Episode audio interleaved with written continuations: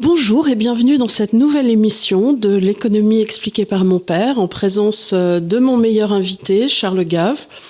Alors, euh, en cette fin novembre, il y a deux informations de qualité. La première, c'est que, comme vous l'entendez, je suis très prise, euh, d'où ce foulard et d'où le fait que ma voix va peut-être dérailler parce qu'elle est moyenne. Mais au-delà de ça, il y a une information capitale, c'est le retour du pull moche. Comment sort du pull moche? Si, si, il faut le dire, c'est le retour du pull moche. Même si maman te l'a offert à Noël et que c'est un pull Burberry qui a coûté euh, le prix d'une... ce truc. Et c'est moi qui l'avais... Euh, le prix d'une Sim Camille, il demeure quand même euh, un truc pour descendre les poubelles. Je ne veux pas le savoir, Pierre. mais comme tu es désagréable, c'est pas vrai du tout. C'est moi qui suis tombé devant ce truc et puis je m'étais dit non, c'est trop cher, je vais pas l'acheter. Et puis ta mère me l'a à Noël. Pour régler vos télévisions, n'hésitez pas, les ocres, euh, les rouges, ce camailleux de, de, de couleurs chatoyantes, euh, qui n'est pas sans rappeler, hein, c'est un Klimt ou un peu la période fauviste des impressionnistes. plutôt Klimt, plutôt Klimt. Euh, un truc entre Klimt et la période fauviste des impressionnistes, tu vois, dans un, voilà, dans une sorte de, de vague dégueulie. je t'en prie. Désagréable.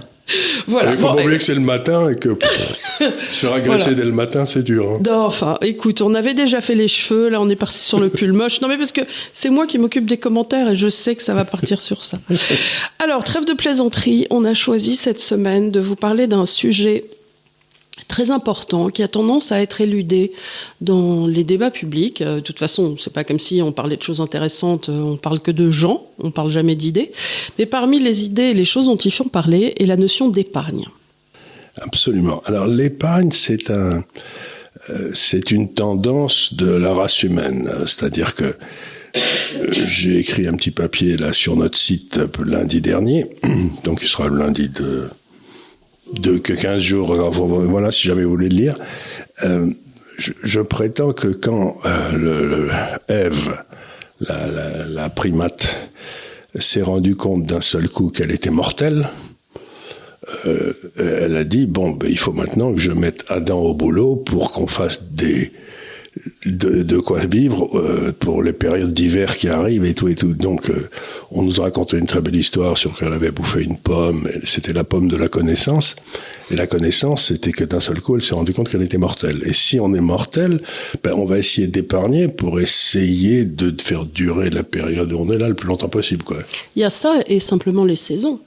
Ben, les saisons, c'est oui. Parce que les saisons, parce qu'on sait très bien qu'en hiver, euh, à part aller trouver euh, une pauvre biche euh, grelottante à qui tu fais deux lapins, c'est intérêt à avoir fait sécher quelques trucs, avoir gardé des petites graines. Donc c'est sûrement les femmes. Moi j'ai toujours prétendu que c'était les femmes qui avaient organisé le premier marché, qui avaient organisé la première épargne, parce que ben, elles avaient des morpions dont il fallait s'occuper euh, ensuite euh, pendant mmh. l'hiver et bon bref. Et d'ailleurs j'ai lu une information, bon, on dit des bêtises là, mais j'ai lu une, une information très intéressante qui pour moi, on, avait les les sapiens et on avait les néandertals qui ont vécu ensemble pendant très longtemps. Et alors, d'après les tombes qu'on a retrouvées, s'il y avait des tombes, ça prouvait que tous les deux étaient conscients de leur, de leur mortalité en quelque sorte. Il y a quelque chose qui était extraordinaire, c'est que les femmes néandertales se battaient avec les hommes. Elles avaient les mêmes blessures. Et elles mouraient en même temps. Tandis que les femmes sapiens mouraient d'autre chose. Elles étaient, jamais dans la bataille. Donc, ça veut dire que depuis des temps, pendant très longtemps, euh, le boulot des hommes, c'était de mourir en quelque sorte. Et les femmes, elles restaient à l'extérieur, et ce qui a peut-être peut-être permis à terme la victoire euh, des sapiens sur les Néandertals. Parce que donc euh, donc cette idée de la femme, elle s'occupe de la survie de l'espèce et l'homme, il se bat à la frontière pour essayer. C'est un truc qui est peut-être très ancré dans notre. Donc, logiquement, l'épargne a dû commencer avec les femmes. Moi, ça me paraît, euh, pour des raisons, bah, tu veux donner à tes, à tes enfants. Donc, je trouve, que c'est une idée intéressante. Bon, donc l'épargne a existé dans toutes les sociétés. Les gens ont toujours épargné.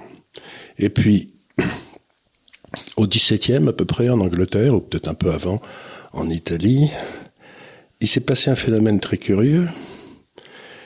C'est que autrefois l'épargne, on la mettait, je sais pas, en or. Puis elle restait mhm. là, et puis si on en avait besoin, ou en argent, bref. T'as trompé de sac. Hein? Tu t'as trompé de sac. Tu t'as trompé de sac, c'est ça. C'est une vieille histoire familiale qu'on vous racontera un jour. Et euh, c'était là, bon. Et puis, dans, au XVIIe, cette épargne, cette façon quasiment miraculeuse, transformée en une augmentation du capital productif qui permettait la hausse du niveau de vie par la hausse de la productivité. Donc, on est passé de la notion d'épargne, qui est quelque chose euh, qui est stable et qu'on garde pour les vieux jours, à la notion je vais investir cette épargne de façon dynamique pour faire monter mon niveau de vie et celui de ma tribu, en quelque sorte. Et ça a été une révolution absolument extraordinaire. Moi, ce qui me fascine dans l'histoire de l'économie, c'est, dans le fond, assez peu de gens réfléchissent à la façon dont on a transformé ce capital monétaire qui était là, qui, était stérile, littéralement. C'est pour ça, par exemple, il y avait l'interdiction des taux d'intérêt. En, un capital productif. C'est, ça a été une, une, révolution, mais inimaginable, cette façon de penser qu'on pouvait investir quelque chose qui était de l'or, qui a de l'argent, qui n'a pas d'intérêt, en des machines, en des nouveaux procédés, en des investissements. Et c'est, ça a été une révolution inimaginable. Oui, mais il y a des moments dans l'histoire où, euh, si tu réfléchis bien, regarde, si on reprend l'exemple de la boulangerie, oui. Euh, tu rajoutes une machine, enfin, ou euh, une personne de plus, tu ne vas pas créer une demande supplémentaire. Donc il y a des moments dans l'histoire où malgré tout, quand l'économie n'est pas euh, inventive, euh, l'ajout, tu vas, es dans un, du capital, l'ajout du capital fait peu de choses comparé à d'autres, d'autres temporalités. tout à fait. Mais alors, ce qui se passe à ce moment-là, c'est que justement, on a trouvé une façon de, de d'investir le capital en fonction de la rentabilité marginale du capital dans mhm. lequel tu investissais. Alors là, ça va être... Avant que je vous raconte ça, je voudrais faire un petit peu en arrière pour vous expliquer que si vous prenez un livre écrit par euh, un économiste assez connu à la fin du 19e, au début du 20e, qui s'appelait Charles Gide, que vous trouvez euh, dans les, dans les, chez les boutiquiers le long de la Seine ou j'en sais rien, la plus grosse partie de la réflexion d'économistes, qui à l'époque étaient des logiciens et pas des, pas des faux mathématiciens, ils faisaient pas tourner les machines, ils, réfléchissaient à l'essence des choses, c'était comment, euh, comment faire pour que ce passage de l'épargne à l'investissement se passe de façon optimale? Parce que c'est le cœur nucléaire du capitalisme, ce truc. Mm-hmm. C'est vraiment l'endroit qui fait toute la différence. Et puis, il y a eu la Grande Dépression de 1929, etc. Bon, on peut en parler. Il y avait eu des dépressions avant, mais ça, c'est autre chose. Et, il y a Keynes qui est arrivé, qui a expliqué que ça venait d'un excès d'épargne. C'est qu'il y avait trop d'épargne, et donc la consommation n'était pas suffisante. En quelque sorte, il était le premier à dire ça? Quasiment.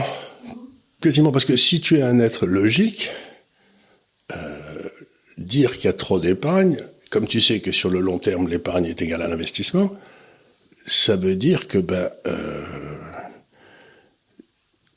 ça veut dire en termes clairs que le marché ne fonctionne pas. Mm-hmm. Parce que s'il y a trop d'épargne, qu'est-ce qui va se passer?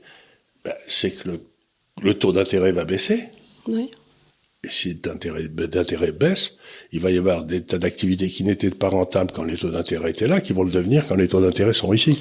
Alors ça, c'est dans un monde idéal où le taux d'intérêt ne serait pas manipulé ni dans un sens ni dans l'autre. Ni dans un ni dans l'autre.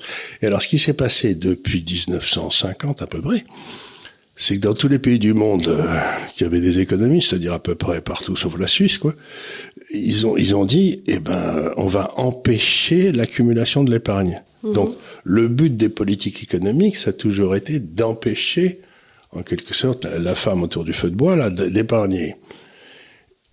Et du coup, aujourd'hui, on se retrouve, on a cassé le système qui permet de passer de l'épargne à l'investissement pour une raison très simple, c'est qu'il n'y a plus d'épargne. Mhm. Elle a été, elle a été liquidée. tous ces mécanismes ont été cassés.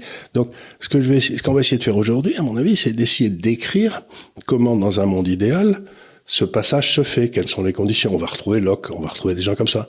Mais je veux dire par là, on est parti dans les années 50 sur une idée qui était complètement fausse, que le problème dans l'économie, ça venait d'un excédent d'épargne. Mm-hmm. Et c'était complètement idiot. Et ça le reste complètement.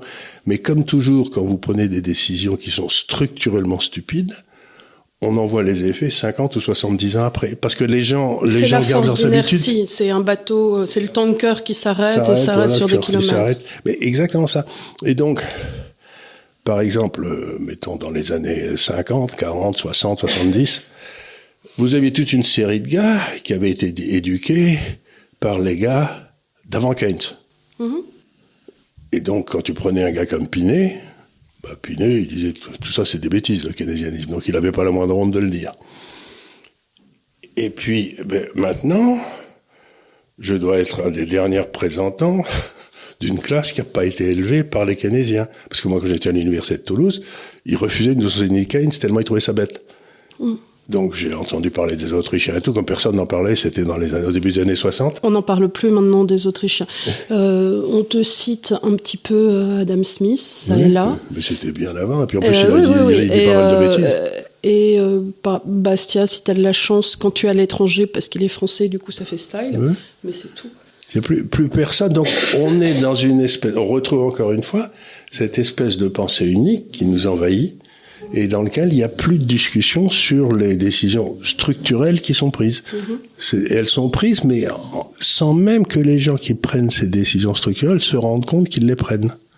C'est ça que je trouve fascinant dans la période actuelle, c'est que par exemple, il euh, n'y a pas un gars qui pense pas que si on il ronfle c'est c'est hallucinant. tu sais qu'il m'a fait ça toute la nuit. Hein, je... Ah, c'est pour ça que tu es fatigué ce ah, matin. je suis. Je peux plus.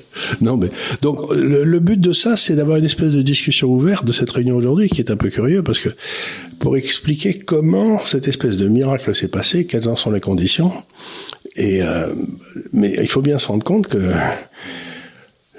parler de l'épargne aujourd'hui, c'est être vraiment considéré comme un ringard total, quoi. Donc voilà, donc vous avez toutes les...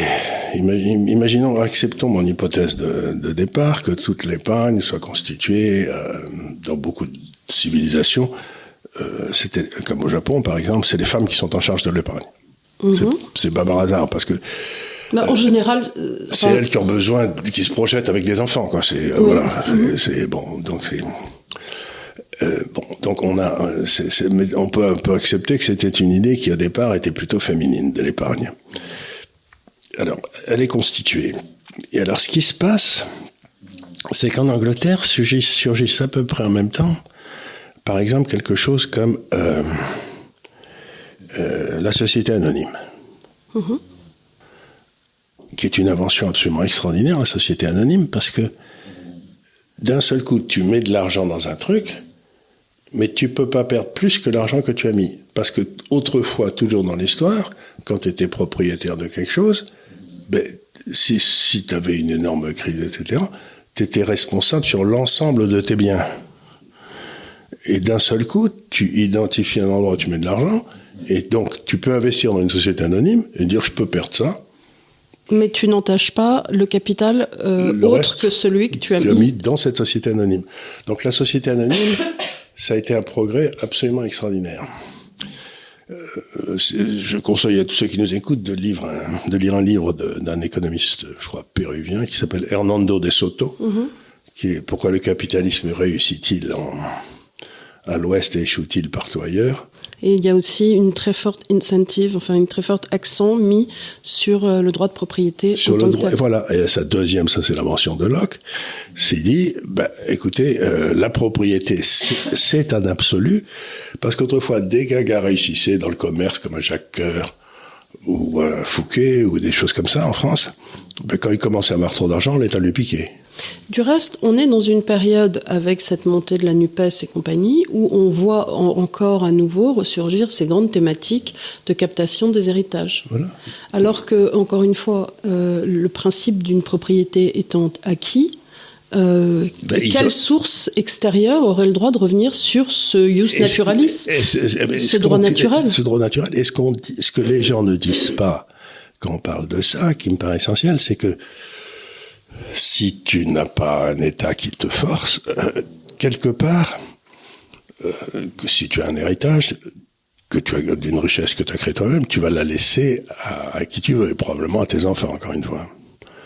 Et non, en France, en tout cas, oui, parce que tu n'as pas le choix. Tu, en laisses une grande partie à l'État et le reste à tes enfants. Mais ce qui me paraît très important dans ça, c'est que dans une société normale, l'héritage va aux enfants. Parfois, ça allait à l'aîné, parfois, ça allait à tout le monde. Enfin bref, c'était, ça allait à l'enfant. Si ça ne va pas à l'enfant, et si c'est capturé par l'État, ça veut dire qu'il y a une coercition, il y a une force qui s'exerce pour t'empêcher de...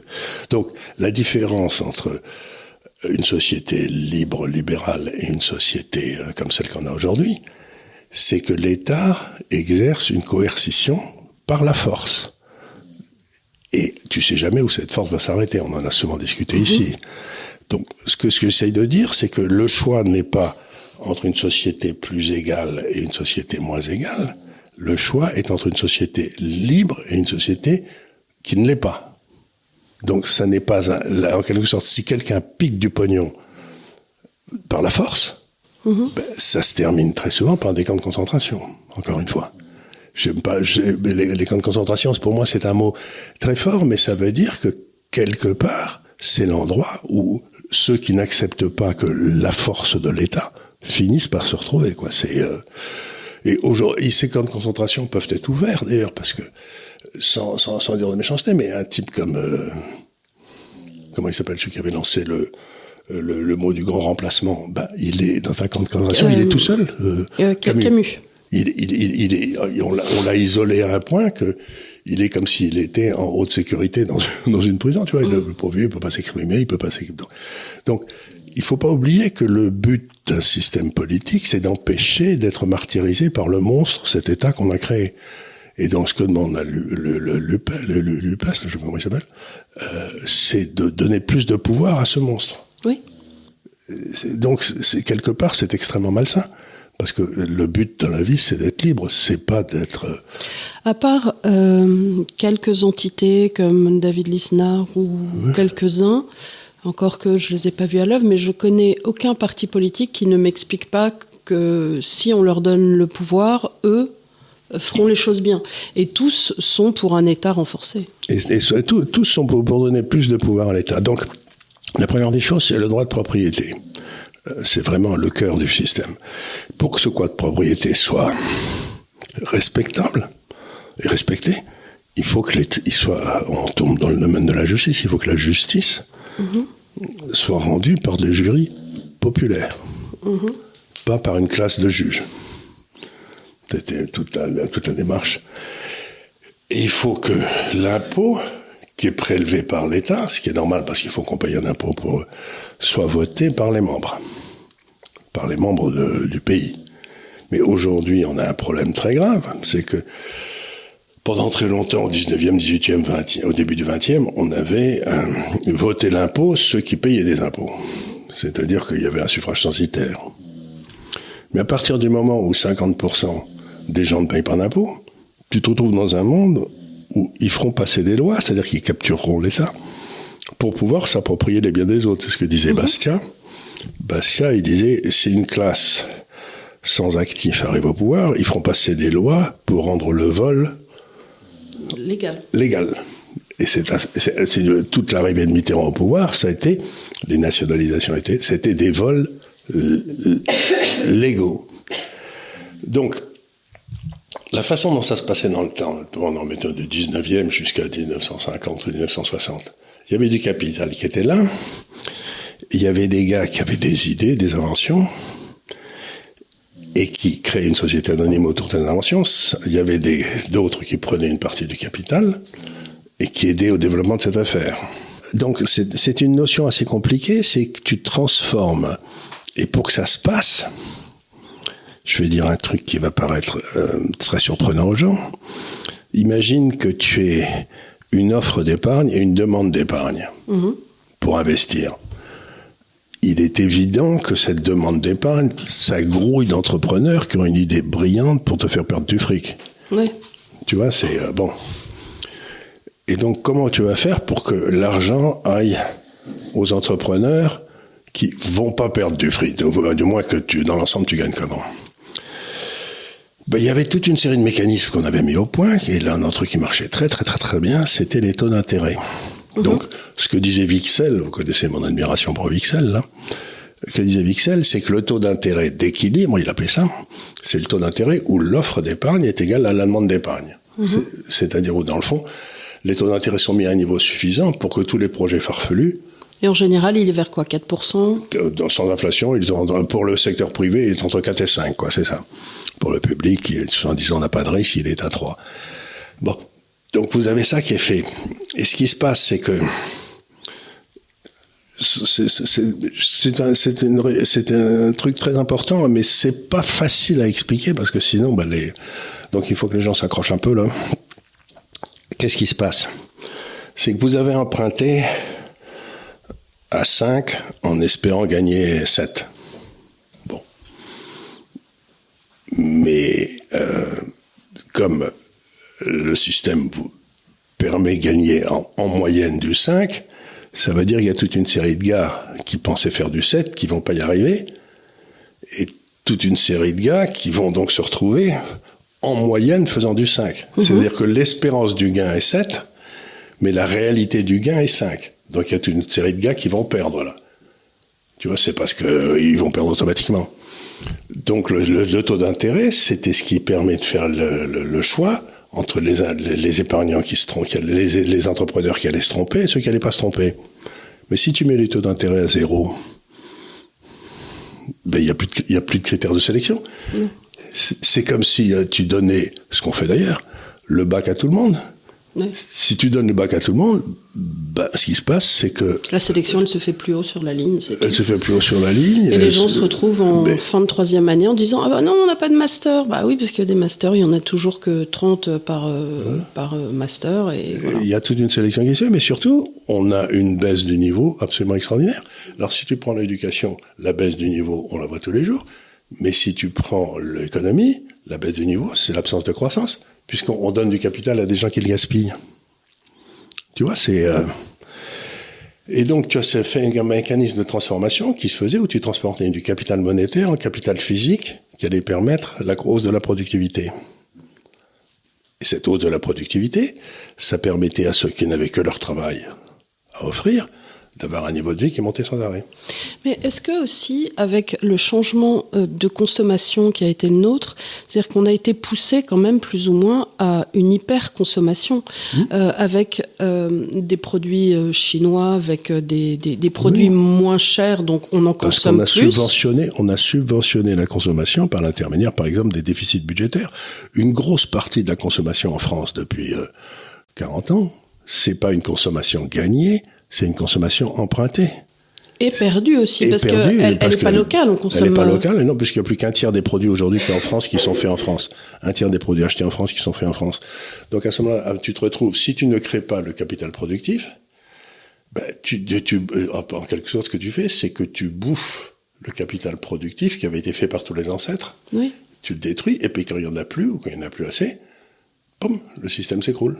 Comme on l'a vu avec euh, les centrales nucléaires actuellement? Ils ont foutu en l'air un système d'épargne, parce que les centrales nucléaires, c'était une grande réussite.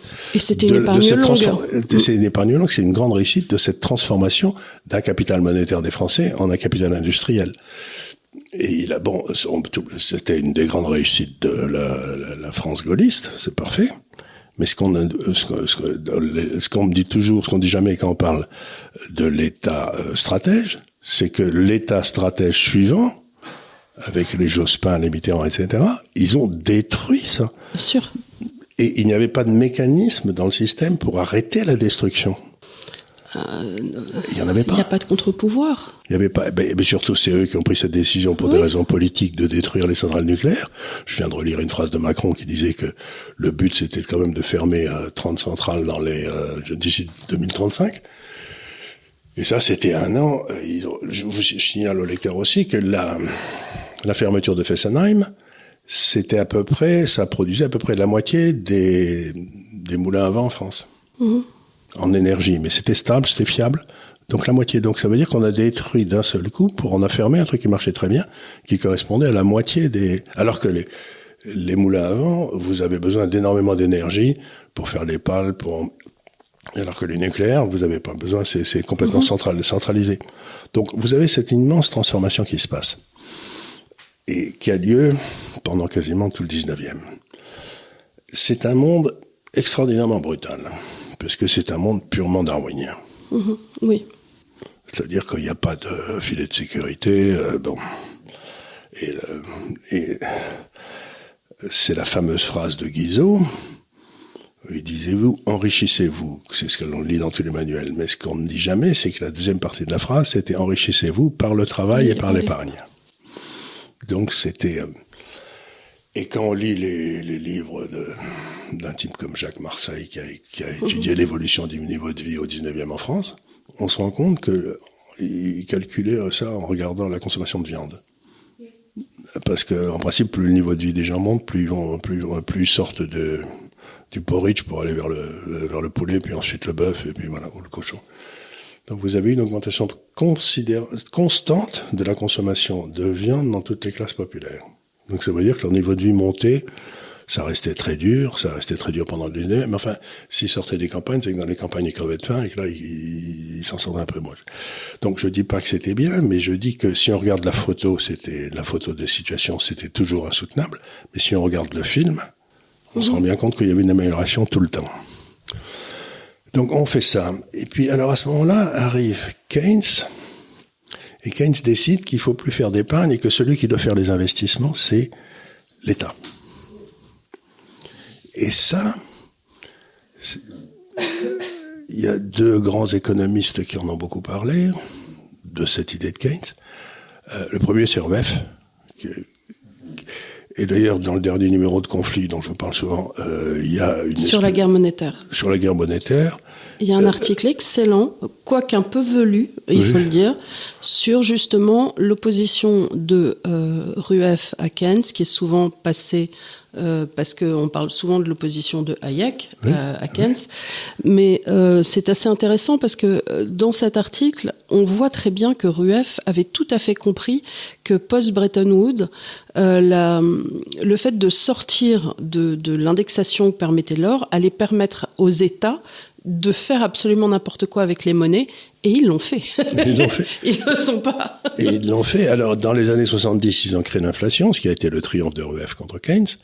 Derrière ça est arrivé les années Reagan, Thatcher, etc. On a revenu un peu à une, à un petit peu de, de normalité intellectuelle, si j'ose dire. Après une grosse crise schumpeterienne, quand même. Après, euh, le 73-74, c'était une Sur le marché des actions, ça... On avait perdu 90%. Oui, oui, ça, ça a été le Texas. Hein, c'était horrible. Et puis euh, maintenant, on a une nouvelle série de gars qui nous expliquent qu'ils sont les néo-keynésiens, on appelle ça. C'est marrant, on parle toujours des néolibéraux, on parle jamais des néo-keynésiens. Ben, les néo-keynésiens, ils ont dit dans le fond que euh, c'était l'État qui devait s'occuper des investissements et que c'était l'État qui devait euh, empêcher la croissance, l'épargne.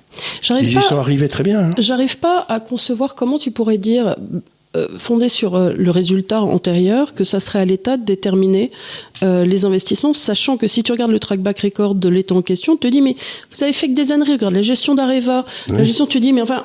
La gestion d'EDF La gestion d'EDF, qui est, qui est la, la gestion d'Alstom, tu dis mais enfin, sur quelle base de données vous voulez filer ça à ces gens si on regarde ce qu'ils en ont fait? Regarde là, l'hôpital en France est en train de passer en urgence numéro 2. Ils sont complètement à l'os, on le sait. Et on, sait, on, euh, sait, que ça se détériore depuis 15 ans. Hein. Mais depuis 15 ans, d'année en année, euh, tous les gens disent c'est horrible, il y a encore une personne qui est morte dans le couloir en attendant des soins. Que toutes les affaires dont l'État s'occupe, elles tombent en faillite assez rapidement. C'est bien pour ça que dans le portefeuille idéal, le critère de sélection, c'est simplement si l'État a la moindre participation, vous y allez pas. Quoi. C'est euh, vous vous dormez pas dans le même lit avec un éléphant. Si vous êtes une souris, parce que quand il se retourne, vous vous retrouvez écrabouillé comme une. donc donc il y a eu il y a eu une espèce de et le deuxième ça a été Hayek qui en voulait beaucoup à Keynes. C'est curieux parce qu'ils étaient assez copains. Euh, Hayek avait été beaucoup aidé en Angleterre quand il était arrivé en 34-35 en Angleterre, euh, partant d'Autriche. Mais euh, Hayek disait, vous avez euh, légitimé l'intervention de l'État perpétuel dans l'économie. Et ça, c'est un crime dont nous ne remettrons jamais. Parce que tous ces braves gens, les, les Mélenchons de ce monde, ils attendent qu'une espèce de bénédiction pour enfin mettre la main sur le pognon et s'amuser avec. Eux, ils en ont jamais créé de la valeur. Mais ils sont là, ils ont, ils crèvent d'envie de... Euh, Or, tant qu'on était dans un système Bretton Woods, les banques centrales ne pouvaient pas être captées au travers justement des taux d'intérêt, mais post-Bretton Woods, et c'est ce que disait euh, Rueff avant, il disait, mais alors là, alors là, c'est porte ouverte à toutes les fenêtres. Ah C'est-à-dire que les gars, là, ils peuvent absolument choisir de baisser le taux d'intérêt, faire des taux négatifs, lancer des périodes inflationnistes, et, et ils l'ont fait avec financer l'État avec... euh, pas en, baissant des- avec des taux d'intérêt très bas Et des allocations de capitaux, voilà. Regardez par exemple, les Français, c'est un des, peu- un des peuples qui épargnent le plus. Bon, on le sait, ça, c'est les Français. Je croyais des- que c'était les Allemands dans la mesure où ils achetaient pas d'immobilier. Oui, mais ben, le Français, oui, mais euh, en, temps- en- en- euh, sur le mois, les Français investissent en une énorme épargne monétaire. Mais où ils ont été foutus cette épargne monétaire? En obligations d'État française. Bah oui, mais on leur laisse pas le choix. Les gens savent pas qu'ils ont ça dans leur portefeuille, tu sais.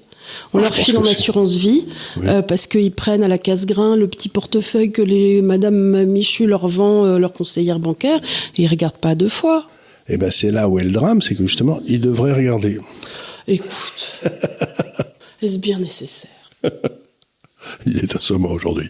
Mais, euh, mais ce que je veux dire, c'est que le- dans le fond, tout le XXe siècle, depuis 10 1968-1968, 68-70, a été de, légitimi- de légitimiser la captation de, ce, de l'épargne au profit de l'État.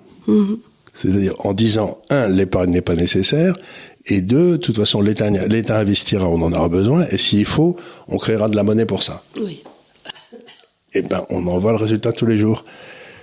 Donc, encore une fois, on retrouve cette espèce d'extraordinaire machine qui était mise en place au XVIIe en Angleterre est en train de, s'autodétruire dans nos pays. Et je, euh, il me semble que c'est- on le voit, on le voit tous les jours. Et donc, à terme, et comme je le dis, comme tu l'as dit tout à l'heure, c'est comme des paquebots ou des tankers qui avancent doucement. Mais si on bénéficie encore en quelque sorte des bons investissements qui ont été faits il y a 25 ou 30 ans. Mais il y en a de moins en moins. Et puis il y a de plus en plus de mauvais investissements. Et il y a donc un moment où le système va basculer parce que il y a, la baisse du niveau de vie devient inévitable. Et si j'ose dire, ça s'est passé dans un pays il y a très peu de temps, c'est Ceylan. Ceylan, il y avait le gars qui était là, c'était qui été le président, étaient tous des excellents euh, millénaristes. Ils croyaient au réchauffement atmosphérique. Ils sont mis, ils sont mis à prendre toutes les décisions, justement les moulins à etc. Et aujourd'hui, l'économie s'est effondrée et ils crèvent de faim. Mais c'est effrayant ce qui se passe, euh, personne n'en parle, mais c'est uniquement à base de politique keynésienne, intervention étatique, euh, alors qu'avant ça, ils avaient le tourisme, ils faisaient du On, thé. on en a parlé à la fin de l'année dernière. Il y avait un problème sur les engrais Oui. et les gens étaient montés sur le palais. euh, Oui, oui, ils avaient, ils avaient, ils avaient, ils avaient, ils ont viré le gars à coup de pied dans les pompes, mais maintenant il s'appâte. Il est parti dans son avion privé. euh, Euh, Il est parti. Bahamas, rejoindre l'autre. Pour rejoindre l'autre. Non, absolument. Donc, et quand je lis les commentaires qui sont faits sur notre site, ce que je fais fréquemment, presque tout, euh, toujours d'ailleurs, qu'est-ce que je vois? Je vois qu'il y a toujours un crétin, ou deux, ou trois, qui, me, disent de toute façon, tant qu'on aura le capitalisme, on ne pourra pas s'en sortir. Oui, c'est fou. Je comprends pas ce qu'ils veulent comme alternative. Euh, le L'URSS, il y a deux options. euh, Le bah, coup de pied dans le derrière ou le- la main invisible. non, mais voilà. personne ne dit que le capitalisme soit parfait, et Dieu sait qu'effectivement, on est dans une période de capitalisme de connivence, mais la faute à nos politiques aussi. Oui, mais ça, parce que justement, à partir du moment où il y a plus, d'int- il y a plus, on permet plus à la concurrence de s'exercer, au darwinisme de fonctionner. Pourquoi? Parce que ces gens riches qui ont été riches parce qu'ils ont pris des bonnes décisions il y a une trentaine d'années, ont pris le contrôle de l'État et donc essayent d'organiser des monopoles à leur profit. Et donc, on le voit très bien en France, on voit très bien qui a qui a amené M. Macron au pouvoir. Bon, bah, c'était ça, richissimes français, qui n'avaient pas envie de discuter avec quelqu'un qui les embête, qui les embêterait ou qui casserait leur monopole. Alors, il y a aussi autre chose qu'il faut dire, c'est que le capitalisme, par définition, il est extrêmement local. Je veux dire par là, en général, c'est un maréchal Ferrand à, à- à Clermont-Ferrand, ou je sais pas quoi, qui, qui décide de se mettre à faire euh, de- euh, des routes vélo, tu vois ce que je veux dire, et qui crée Michelin, tu vois. C'est et pour que le capitalisme soit local comme ça, il faut quelque part que le système bancaire soit local. Oui. Parce que euh, probablement le banquier euh, Clermont-Ferrand, il connaissait le maréchal Ferrand, il s'est dit ouais bon, il c'est quand même un type étonnant, donc il a prêté du fric, ça permet de. Mais si tu fais changer ton personnel bancaire tous les trois ans dans toutes les agences, ils connaissent plus personne. Donc et puis en plus l'épargne qui est faite à Clermont-Ferrand, elle va peut-être aller à. Pardon, excuse-moi. Vas-y. Jeeves. Très dissipé aujourd'hui. Hein. Très dissipé, oui. Euh, donc l'épargne qui était à Clermont-Ferrand a investi dans dans, dans, dans, Michelin, tu vois, dès le départ, parce qu'ils se sont dit, justement, dans une société anonyme. Et puis, euh, quelle a été l'origine de la fortune de Lyon, par exemple? Bon, mais c'était les, les, gars qui faisaient de la soie, etc., dans le temps. Mais aussi, il y a, il y a eu, comme il y avait de la soie, il y avait des verres etc., il y a eu un développement de la chimie très fort à Lyon, et vous vous êtes retrouvé avec Ron Poulenc, avec Air Liquide, avec euh, la Générale des Eaux, et donc toute la bourgeoisie lyonnaise mm-hmm. a été a investi dans ces trucs-là et s'est trouvé porté à une hausse immense de la valeur de son épargne, mais qui était une épargne qui, qui, qui, correspondait à de la création de valeur. Oui. Et donc c'est comme ça que toute la région lyonnaise et toute la région euh, de, de, de, ensuite du haut du Rhin, Grenoble, mhm. Grenoble, tout ça, ça s'est passé comme ça. Donc ils investissaient dans d'énormes dans des sociétés qui au départ étaient toutes petites et sont devenues des, des espèces de trucs qui ont qui créent de la valeur. Mais alors, qu'est-ce qu'on a fait en France? Comme on a empêché ce transfert, la bourgeoisie a décidé de plus s'intéresser aux affaires, si ce n'est d'aller essayer de prendre le contrôle de l'État par l'intermédiaire des concours. Bon, ça c'est le, personnel dominant. Bon, ils ont décidé d'investir dans la pierre, l'immobilier. Bon, alors tu prends un appartement, je sais pas, de 100 mètres carrés dans le 16e à Paris depuis 20 ans, il a dû quadrupler. Allez, j'en sais rien. Mhm, oui. Il a dû quadrupler. Facile. Mais ça fait pas du capital en plus. Non. Il y a toujours que 100 mètres carrés dans le 16e. Il n'y en a pas plus. Même si vous l'avez rénové, bon. Même si vous l'avez rénové pour vivre dedans. Mais ce que je veux dire par là, c'est que investir dans l'immobilier, c'est espérer que tu vas t'enrichir au détriment des autres. Parce que c'est un jeu à somme nulle le fait que ton appartement est triplé veut dire qu'il ne peut plus y avoir d'artisans à, Paris. Parce que c'est beaucoup, devenu beaucoup trop cher. Donc, enfin, même si c'est pas de ta faute. Même si c'est un enrichissement sans cause. Oui. Et donc, il y avait un grand économiste à la fin du 19e aux États-Unis, j'ai oublié le nom d'ailleurs, qui disait, il y a deux façons de créer de la valeur. Euh, par la rente, l'immobilier qui monte, ou par l'invention et le travail. Et il dit, il faut taxer que la rente le, travail, en fait, si on est dans un système parfaitement logique, on taxerait l'immobilier à mort et on taxerait pas les profits. Donc dans cette logique, tu taxerais, euh, euh, il y aura un impôt pour toi sur le capital, mais pas sur le revenu. Il y aura un impôt sur le capital qui est investi dans des choses qui mortes, ne, mortes qui, ne, créent pas de valeur, qui mm. sont là. Bon, c'est. Et ce qui est amusant, c'est que donc j'ai vécu 10 ans à Hong Kong. Et qu'est-ce qu'ils font à Hong Kong? Parce qu'à Hong Kong, pour des raisons de droit britannique, euh, toute la terre à Hong Kong appartient au gouvernement. Mhm. Et ils ont donné des baux à long terme. Oui, des baux amphithéotiques. Des baux amphithéotiques à 99 ans. Mhm. Et ils ont commencé à faire ça, puis Hong Kong s'est développé. Et donc tous les ans, il y a à peu près un 99e de, de rente qui revient. Qui revient et que l'État C'est un loyer. Hmm. C'est un, donc, que les, les, gens ne sont pas propriétaires à Hong Kong, ils sont propriétaires pour 100 ans, puis pour 50, puis pour 40, hmm. puis pour 30. Et c'est là-dessus que le gouvernement de Hong Kong reçoit toute son assiette fiscale. À part ça, il y a aussi la deuxième assiette fiscale qui est le champ de course, parce que les Chinois adorent jouer. Non mais c'est pas des blagues, hein, le champ de course. Non, non, mais oui, oui, il joue beaucoup. Il joue beaucoup. Il le Chinois est joueur. Le Chinois est joueur, donc il joue comme des fous. Et puis, euh, et puis voilà. Donc, quand, quand, quand, tout le système fiscal Hong Kong est basé sur cette idée qu'il faut taxer le capital non productif si tu décides d'acheter de l'or, par exemple, en remplaçant l'immobilier par de l'or, ben c'est à Hong Kong, le cas échéant, il te faudra un impôt sur l'or que tu détiens, puisque ça sert à rien. Oui. Et je trouve ça tellement intelligent de taxer le truc qui est mort pour laisser vivre le truc qui, comme le profit. Donc, et quand tu écoutes ces crétins qui te parlent du capitalisme, ils disent le profit c'est très mal. Mais ça veut dire donc que la perte c'est très bien. Mais la perte, c'est ce qu'on fait en ce moment, c'est-à-dire qu'on a un niveau du ABC. Je crois pas que les gens aient conscience. Euh, encore une fois, leur compréhension de la croissance est telle qu'ils ne comprennent que euh, en termes de redistribution. Donc Voilà. pour eux, de toute façon, si quelqu'un s'est enrichi, c'est forcément par la captation sur autrui. Il n'y a pas de. de, de... C'est-à-dire qu'ils croient au gâteau fixe. Ils croient au gâteau fixe et de sorte que euh, effectivement, si tu restes dans cette logique euh, qui serait euh, qui, qui serait un peu du c'est pas juste, tu peux tu, tu, tu penses effectivement que l'héritage ne devrait pas avoir lieu parce que c'est ça qui t'empêche d'être et que si quelqu'un a 1000, c'est pour ça que toi tu n'as que 5 Mmh. et tout en tout en découle.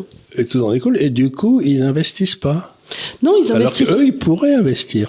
Moi, ce qui, ce qui m'étonne, c'est que je, je connaissais un, un- un couple de, sur la côte ouest des États-Unis. Je crois qu'ils étaient professeurs, tous les deux, donc euh, le revenu. euh, et toute leur vie, ils, avaient, ils investissaient dans. Ils travaillaient beaucoup tous les deux.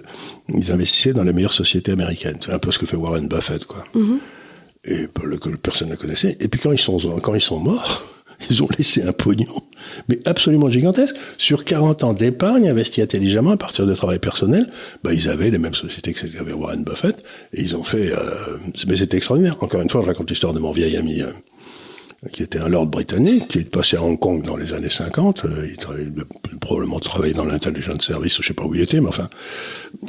Et il décide de s'acheter... à pour- la Sopex vente de poulet. Voilà, alors, Comment est votre blanquette Elle est bonne. Et c'est exactement ça. Il est, mais il était c'est un homme tout à fait honorable.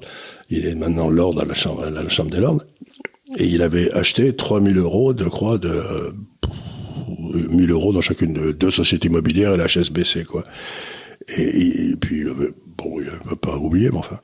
Puis quand il est retourné à Hong Kong dans les années euh, 2000, là, ben, c'était à plus de 2 millions et demi d'euros.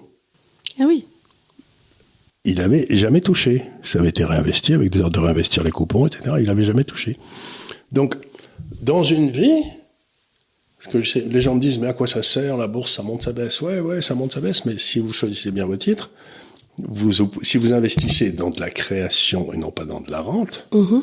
ben, vous pouvez faire un écart dans le courant de votre vie où, à ce moment-là, vous deviendrez absolument contre l'imposition de l'héritage, parce que vous en aurez un vrai, un vrai que vous pourrez laisser à vos enfants. Et ce que disait Balzac, que j'aimais beaucoup, j'ai eu une grande période Balzac dans ma vie, c'est qu'il disait il y a deux instincts très forts. Le premier chez une femme, c'est d'avoir des enfants quand elle est en 20, 20 et 30 ans, ce qui me paraît en effet assez juste. Et le deuxième, c'est quand un homme atteint 60 ans, c'est de laisser un héritage à ses enfants. Euh, en général, il vaut mieux se poser la question avant 60 ans. Oui, mais, mais il a quand même une, une, une espèce de volonté de laisser Mhm. quelque chose à ses enfants qui est tr- c'est très fort parce que tu commences à dire bon pour l'instant j'étais capable de m'occuper d'eux, mais maintenant je vais disparaître. Il, il espère il, essaie, il, essaie- il espère se survivre en permettant à ses enfants de vivre mieux que ce qu'il a vécu. Mais ça me paraît normal, non? C'est euh, Travailler, prenez de la peine, c'est le fond qui monte le moins. Voilà, c'est tout à fait ça. Donc vous, vous avez ce, ce phénomène extraordinaire. Et ce qui est d'étonnant, c'est que réfléchissons au capitalisme une seconde, qui est le résultat, mais le processus que j'essaie de décrire, qui est de passer de l'épargne à des investissements durables, c'est le cœur nucléaire du capitalisme. hein. C'est vraiment le truc qui, a changé tout. Bon. Quand on me dit c'est le capitalisme. Quand on me dit le capitalisme, c'est très mal. Je vais simplement demander à ces gens-là, il y a eu des hausses dans l'histoire extraordinaires de niveau de vie des gens les plus défavorisés. Par exemple, depuis 30 ans, il y a à peu près 2 milliards de gens en Asie qui sont sortis de la pauvreté absolue pour arriver à un niveau de vie convenable. Citez-moi un seul exemple où ça s'est produit ailleurs que dans le système capitaliste. Il n'y en a jamais eu rien d'autre. Donc, si vous voulez que les plus petits montent, il n'y a pas d'autre système que le darwinisme capitaliste. Et ce que vont essayer de faire les riches, c'est de l'empêcher de fonctionner. Et donc, ils vont payer des journalistes pour expliquer que le capitalisme, c'est très mal, pour que les crétins de service viennent expliquer Bah, pour qu'on arrive à une plutocratie. que, voilà, ben, ben, où on est en plein. On est en plein dans On une est en plutocratie. plein. Donc, quand le type me dit le capitalisme c'est très mal, il me dit je suis payé, ou peut-être pas, ou alors j'ai été influencé par euh, les corneaux qui ont créé, qui sont favorables au capitalisme de convenance. Ce que j'essaie de dire, qui me semble absolument essentiel dans tout ce que je dis, c'est que si vous avez à cœur le sort des petites gens, des sortes de, des gens qui bossent, qui se, qui veulent s'élever et tout, il n'y a jamais eu de sortie de cet état, sauf dans des pays capitalistes. Et donc, qu'on arrête de dire du mal du capitalisme. Tout le monde me dit du bien du socialisme, qui a entraîné des niveaux de vie qui s'écroulaient partout. Il y a et qui continue à entraîner des niveaux de vie qui... Absolument. Voilà. Et euh, est-ce qu'on peut prendre comme exemple la superbe gestion de la mairie de Paris par euh, la maire socialiste qui est Anne Hidalgo, avec euh, un traitement visiblement de loyer, j'ai pas très bien compris de ce genre d'affaires de Ponzi. En tout cas, la gestion de la propreté de la ville, on est obligé encore euh, de faire monter là les, les, taxes foncières. parce que les... Parce, qu'elle donne 100 000 euros à, à, ces gens qui vont chercher, qui, qui font du trafic d'esclaves en Méditerranée, par exemple. Oui, les associations les associations. Mais alors revenons à l'exemple de. Euh, J'en discutais avec euh, Arthur qui est dans le bureau là-haut.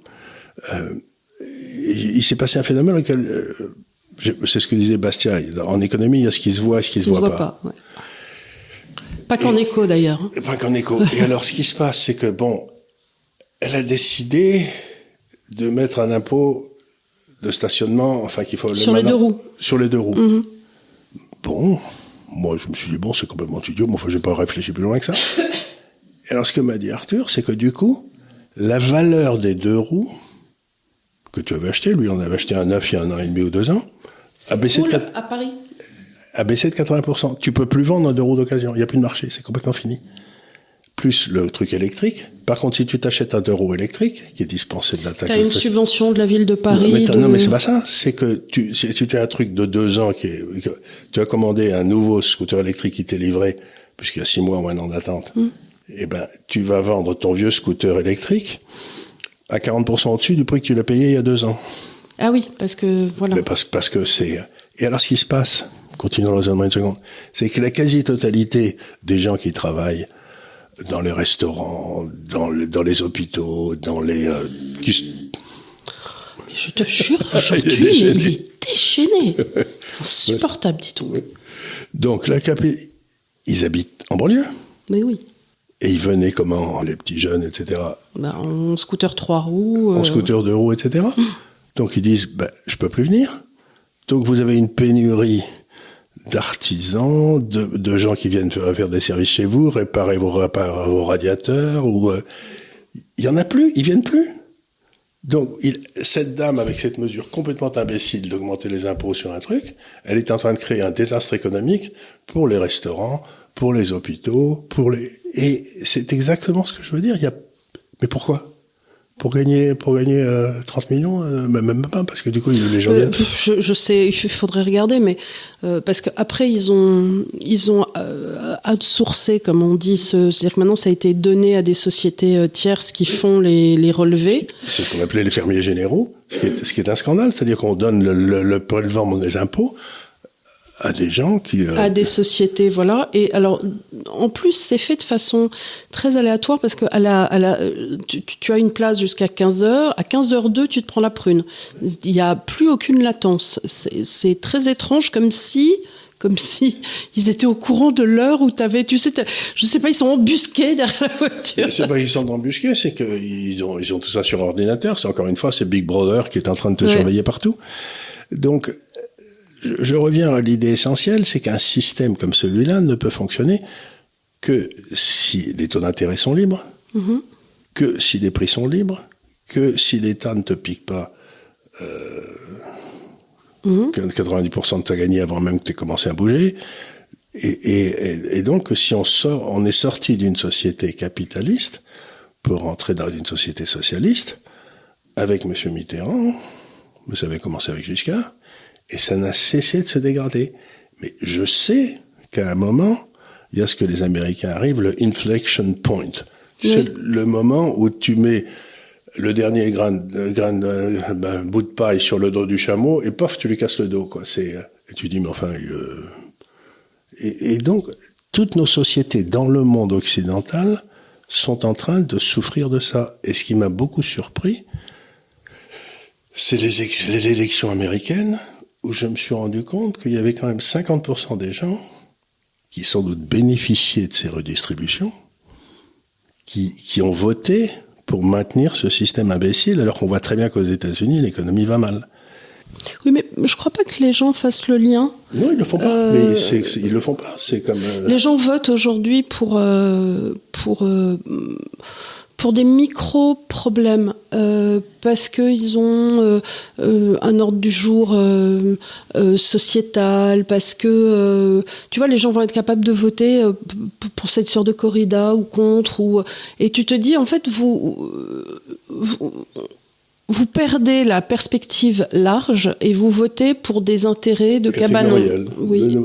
Mais c'est ça le drame, c'est que l'idée de Locke, justement, c'était que si on réussissait à créer une classe de propriétaires, ils, voteraient en fonction des intérêts les plus larges possibles, c'est-à-dire pour garder leur liberté. Mais à partir du moment où tu mets une énorme classe de subventionnés, hum ça met en cause la légitimité même de la de la démocratie directe? De la démocratie, parce mmh. que c'est le, le, vrai problème, c'est là.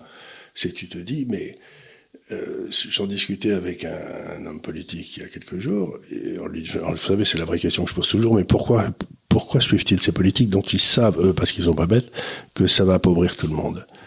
Il me dit, mais Charles, vous comprenez pas, le but de ces politiques, c'est de créer une classe de gens qui sont dépendants. Bien sûr moi, je suis persuadé.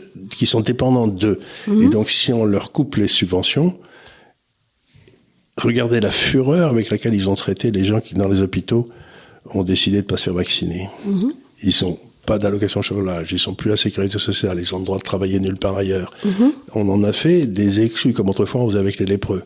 Parce que ces gens ont montré qu'ils avaient du courage. Et donc, il fallait les détruire en priorité. Il fallait les détruire en priorité. Donc, cette classe a une notion basse de la population. Elle se dit si je les entretiens à ne rien foutre, euh, je, resterai au sommet. Mais et c'est exactement ce que disait Locke. C'est-à-dire que la seule euh, possibilité de lutte contre ces gens-là, c'est d'avoir des citoyens libres, indépendants et bien formés. Alors, euh, bien formé, l'éducation nationale est passée par là depuis mai 68. Donc, on arrive à une euh, génération de crétins euh, incultes qui ensuite sont gavés de séries TV. et on en arrive. D'une propagande constante. Et d'une propagande constante, effectivement, des relais d'opinion qui aussi font du bruit sur des sujets complètement. Il y a toujours des sujets complètement idiots qu'on sort toutes les semaines sur lequel on fait un grand débat, tout le monde s'engueule. Et j'ai l'impression qu'il y a un bouton de droite sur lequel il faut pousser, un bouton de gauche sur lequel il faut pousser, et il y a, il y a les deux discours qui se mettent en parallèle. Mais en fait, les deux sont inutiles. Alors moi cette semaine, euh, j'ai un très beau, très bel exemple de ça. C'est Macron qui a nommé à la francophonie ou je sais pas quoi euh, cette chanteuse qui s'appelle Iseult. Et évidemment, toute la droite de se précipiter partout sur tous les réseaux sociaux, c'est un scandale. Euh, elle ne représente pas la francophonie, ainsi de suite. J'ai envie, j'ai envie de dire, mais vous, vous voyez pas que c'est un décoil? Vous, voyez pas que c'est pour vous occuper et vous sautez là-dedans à pieds joints, comme si c'était laissez-les faire. Ne prenez pas la part laissez la queue du Mickey. Vous la voyez que c'est une queue du Mickey, enfin. Oui, mais il tourne, donc il y a la queue ah, du Mickey. Ah, ils n'en peuvent plus. Ah, il faut y aller, c'est un scandale. Ah, c'est pas Brigitte Bardot, notre France éternelle. J'ai dit, mais, mais, mais vous voyez pas, franchement.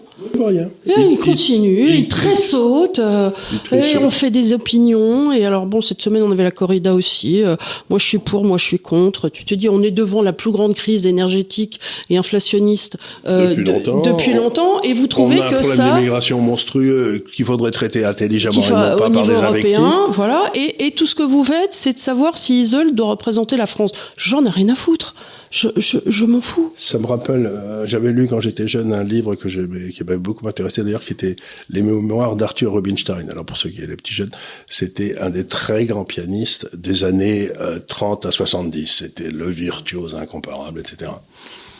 Et donc un jour, il était dans une émission de musique et euh, parler. C'est un très bon bouquin parce que ça vous décrivait aussi tout le monde, des, le, le, monde de la, de, de, de, la musique des années 30 aux années. Mmh, euh, donc le tournant. Le tournant, c'est pareil que quand et, tu lis. juif en plus. Oui, donc, quand, quand, tu lis euh, les mémoires de Stefan Zweig voilà, ou euh, voilà le, les mémoires d'un jeune européen. C'est exactement, exactement comme ça. Et donc il était dans une émission musicale et il y a le journaliste, je sais pas le euh, Madame Krief de service, je sais plus comment elle s'appelle d'ailleurs celle-là, euh, qui dit euh, mais vous savez maître, je n'aime pas du tout Beethoven. Et Rubinstein le regarde il lui dit mais monsieur, ça n'a aucune importance. J'aime beaucoup. Mais, on a tellement envie de dire à tous ces gars-là, mais enfin, ça n'a aucune importance. Qu'est-ce que vous en avez à foutre? Et d'abord, qu'est-ce que ça représente la francophonie? D'abord, c'est encore un, un, fromage dans lequel on met les gars donc il nomme à la francophonie euh, cette dame qui s'appelle Isolde, et il nomme au tunnel du Mont Blanc, euh, comment il s'appelle, l'ancien ministre de l'Intérieur, qui est, dont tout le monde sait que c'est une crapule. Et, et, donc on se dit, mais enfin, les nominations, il fait ça pour agacer alors, euh, Castagnère, je pense que c'est pour euh, qu'il touche ses jetons de présence dans l'un et dans l'autre, comme si le gars, euh, entre, entre parenthèses, n'aurait pas eu assez à faire, si toutefois il avait eu mmh. à faire, de s'occuper du port de Marseille, qui est quand même le plus gros port euh, de France, dans lequel on nomme généralement un type des mines qui a la compétence pour le faire. Donc là, là non seulement on lui file ça, en plus on lui file les jetons de présence. Où il a rien à foutre. Du Macumba Night euh, là-bas, là, de, de, de, où il n'y a rien à foutre. Non, mais euh, donc. Euh, donc c'est vraiment. Foutez-le aux AGF, j'en sais rien. C'est le capitalisme de connivence où on donne des rentes, où le roi donnait des rentes à, mhm. ses, à, ses, vieilles maîtresses, quoi. C'était Et c'est comme ça que la France est arrivée en faillite en 1780, en 17, quoi. À force de distribuer des rentes à des vieilles maîtresses, par exemple à la. À, la maison de Radio France, là, vous savez, là, sur le long de la Seine, là, il y a ce qu'on appelle l'allée des Mélèzes. L'allée des Mélèzes, c'est là où il y a tous les anciens directeurs mi-politiques, etc., qui ont des bureaux, une secrétaire, une, une carte de crédit, etc., et qui n'ont rien à faire de toute la journée, qui n'ont jamais été virés. À part ouvrir le monde. le Figaro en cachette le matin et le Monde au Le canard enchaîné pour ricaner le mercredi. Pour ricaner le mercredi. Donc voilà, on, on, va terminer cette émission, mais ce que je voudrais, c'est que les gens essayent de comprendre l'importance de cette transformation d'une épargne stérile, en quelque sorte, et qui restera stérile si elle est investie en obligations d'État, donc, alors attends, petit caveat, euh, petit aparté. Aujourd'hui, si tu as de l'épargne euh, et que tu es euh, un kidam qui n'a pas accès, euh, tu, la mets où? Tu fais quoi? Tu la sors des assurances vie, donc? Je la, sors des obligations d'État. J'ai souvent dit ici que dans les marchés financiers, euh, on pouvait acheter que deux choses un contrat, c'est-à-dire une obligation de l'État français. On passe un contrat, il va vous rembourser dans dix ans, dans je sais pas quoi, mais enfin, c'est un contrat. Et puis de l'autre côté, vous avez des parts de propriété. Et dans les parts de propriété, il y a des propriétés qui créent de la valeur, qui augmentent la richesse du pays, et des propriétés qui n'augmentent pas la valeur. C'est par exemple l'immobilier. Eh ben, si on rentre dans une période où, par exemple, le niveau de vie baisse fortement, la partie immobilière baissera à due proportion et même plus. Alors après, si vous vivez dedans, c'est pas grave. Si c'est votre appartement, vous vivez dedans, bon bah de toute façon, il faut bien vivre quelque part. Mais en tout cas, c'est pas le moment d'acheter pour piler ah, sur l'immobilier. Ça, va être, ça va être, ce qui va se passer dans l'immobilier, ça va être abominable. Donc, si vous êtes un Français et que vous vous dites, oh là là, on a mal géré tout, vous essayez d'acquérir des titres de propriété, de société. Air liquide, là, là, là, voilà, vous, on en a donné 10, mais il n'y en a pas qu'en France, vous pouvez trouver mmh, mmh. Mais c'est le moment pour les Français comme on a foutu en l'air en France ce système de transfert de l'épargne à l'augmentation du stock de capital, d'augmenter leur propriété dans un stock de capital qui n'est pas automatiquement en France. Tu vois ce que je veux dire? C'est-à-dire, c'est il faut maintenant sortir. Si on n'a pas envie de sortir soi, au moins dans le monde actuel, on peut sortir son fric. Mm-hmm. Et, et c'est légal. Donc, bah, vous avez des tas d'endroits où aller. Mais en, tout état de cause, rester sur les compteurs en France et rester sur l'immobilier en France, c'est de la folie. Voilà. Bon, bah écoutez, ce sera le mot de la fin. J'espère que l'attentat euh, à la voix et euh, au pull moche euh, vous aura pas. En tout cas, je, tiens à vous demander pardon pour Jeeves, qui a été particulièrement dissipé dans la première partie de l'émission. Je sais pas, tu vois, pourtant, j'ai peut-être donné trop de croquettes. il, a, il a le ventre bien tendu. Oui, ben non, mais là, il voulait montrer qu'il était là, je crois. Ah voilà, il l'a montré, hein, amplement. On, hein. l'avait pas filmé comme on l'avait fait la dernière fois pour montrer qu'il était là. Donc il est là, mais euh, vous, ça vous l'avez pas vu, mais vous l'avez entendu. Ah, vous l'avez entendu, parce que attends, toute la première partie, il nous a fait une tête comme ça. Merci beaucoup encore de nous avoir suivis. Merci de nous suivre sur les réseaux sociaux. N'hésitez pas à nous mettre un pouce bleu. Et je vous dis à très bientôt, à la semaine prochaine. Merci, Merci. beaucoup. Merci.